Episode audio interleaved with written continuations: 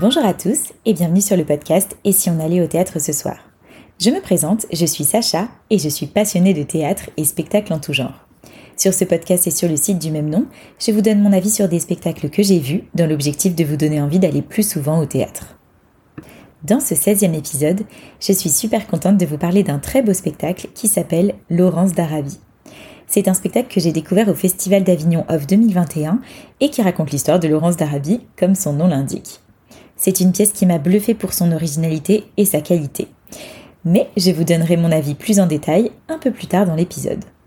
Déjà, vous vous demandez peut-être pourquoi j'ai ajouté ce spectacle dans ma sélection Avignon 2021.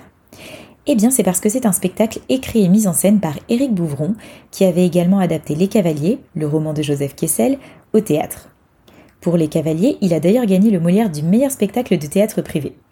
J'avais découvert ce spectacle sur le tard, en 2019 au Festival d'Avignon également, et j'avais été complètement transportée par l'univers.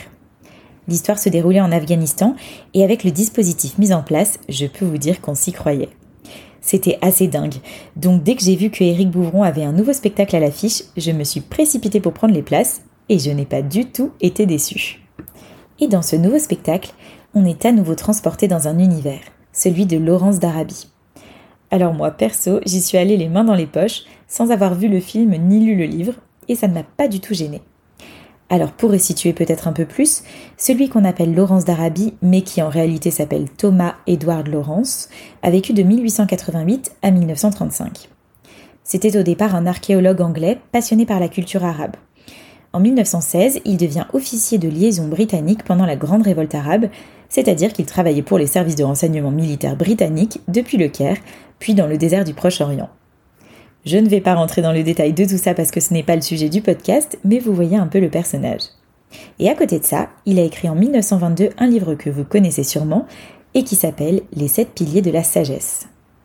Bref, vous l'aurez compris, dans ce spectacle, on part en plein désert pendant une période de guerre et ça a de quoi nous emporter très loin de notre quotidien. Avec ce spectacle, on est littéralement emporté dans un tourbillon.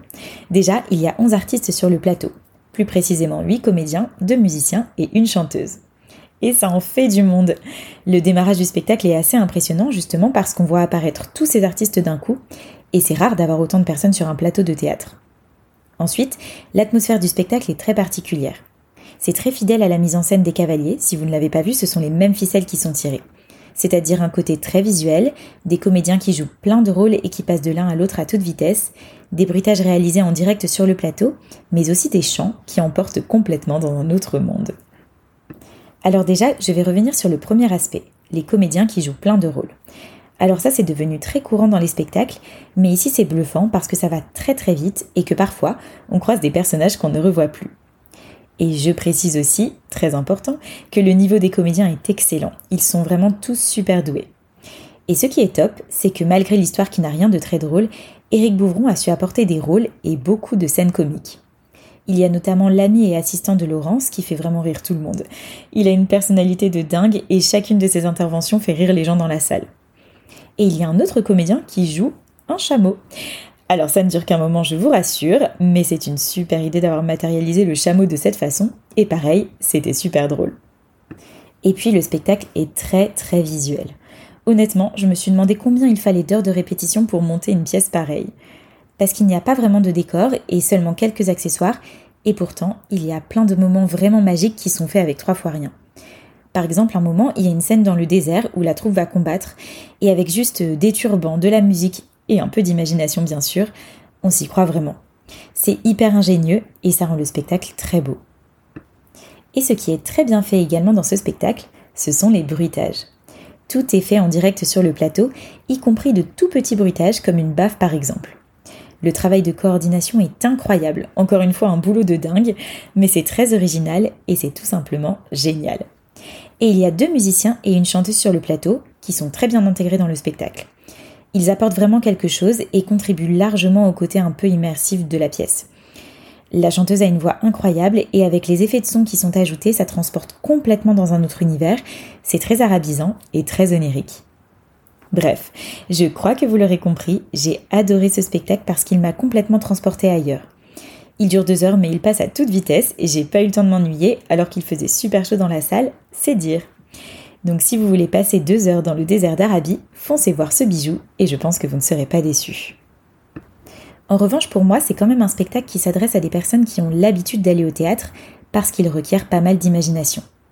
Comme il n'y a pas de décor et que les comédiens incarnent plein de personnages sans forcément changer de costume, il faut être habitué au code du théâtre pour pouvoir en profiter pleinement. C'est pas non plus inaccessible évidemment, mais je pense que les personnes n'ayant pas du tout l'habitude d'aller au théâtre préféreront une pièce plus classique parce que là, ils ne se rendront pas compte de tout le travail que ça représente et à quel point cette pièce est réussie. Pour les infos pratiques, sachez que ce spectacle est en tournée, donc regardez s'il passe près de chez vous, et j'espère qu'il posera bientôt ses valises à Paris pour que vous puissiez en profiter, si vous êtes parisien bien sûr. Et voilà, c'est déjà la fin de ce 16e épisode du podcast. Restez connectés car de nouveaux épisodes arrivent bientôt. En attendant, si cet épisode vous a plu, n'hésitez pas à aller voir le spectacle, évidemment, et aussi à mettre une note ou un commentaire sur ce podcast et à le partager autour de vous. Ça m'aiderait beaucoup pour faire grandir le podcast. N'hésitez pas non plus à suivre le site sur Instagram et Facebook et à vous inscrire à la newsletter en bas de page du site. La critique écrite de ce spectacle est en ligne sur le site et si on allait au théâtre ce soir.com, vous aurez le lien dans les notes de l'épisode. Un grand merci pour votre écoute. Je vous dis à très très vite pour un prochain épisode du podcast Et si on allait au théâtre ce soir Et n'oubliez pas de mettre du théâtre dans votre vie parce que ça la rend plus jolie. Bye bye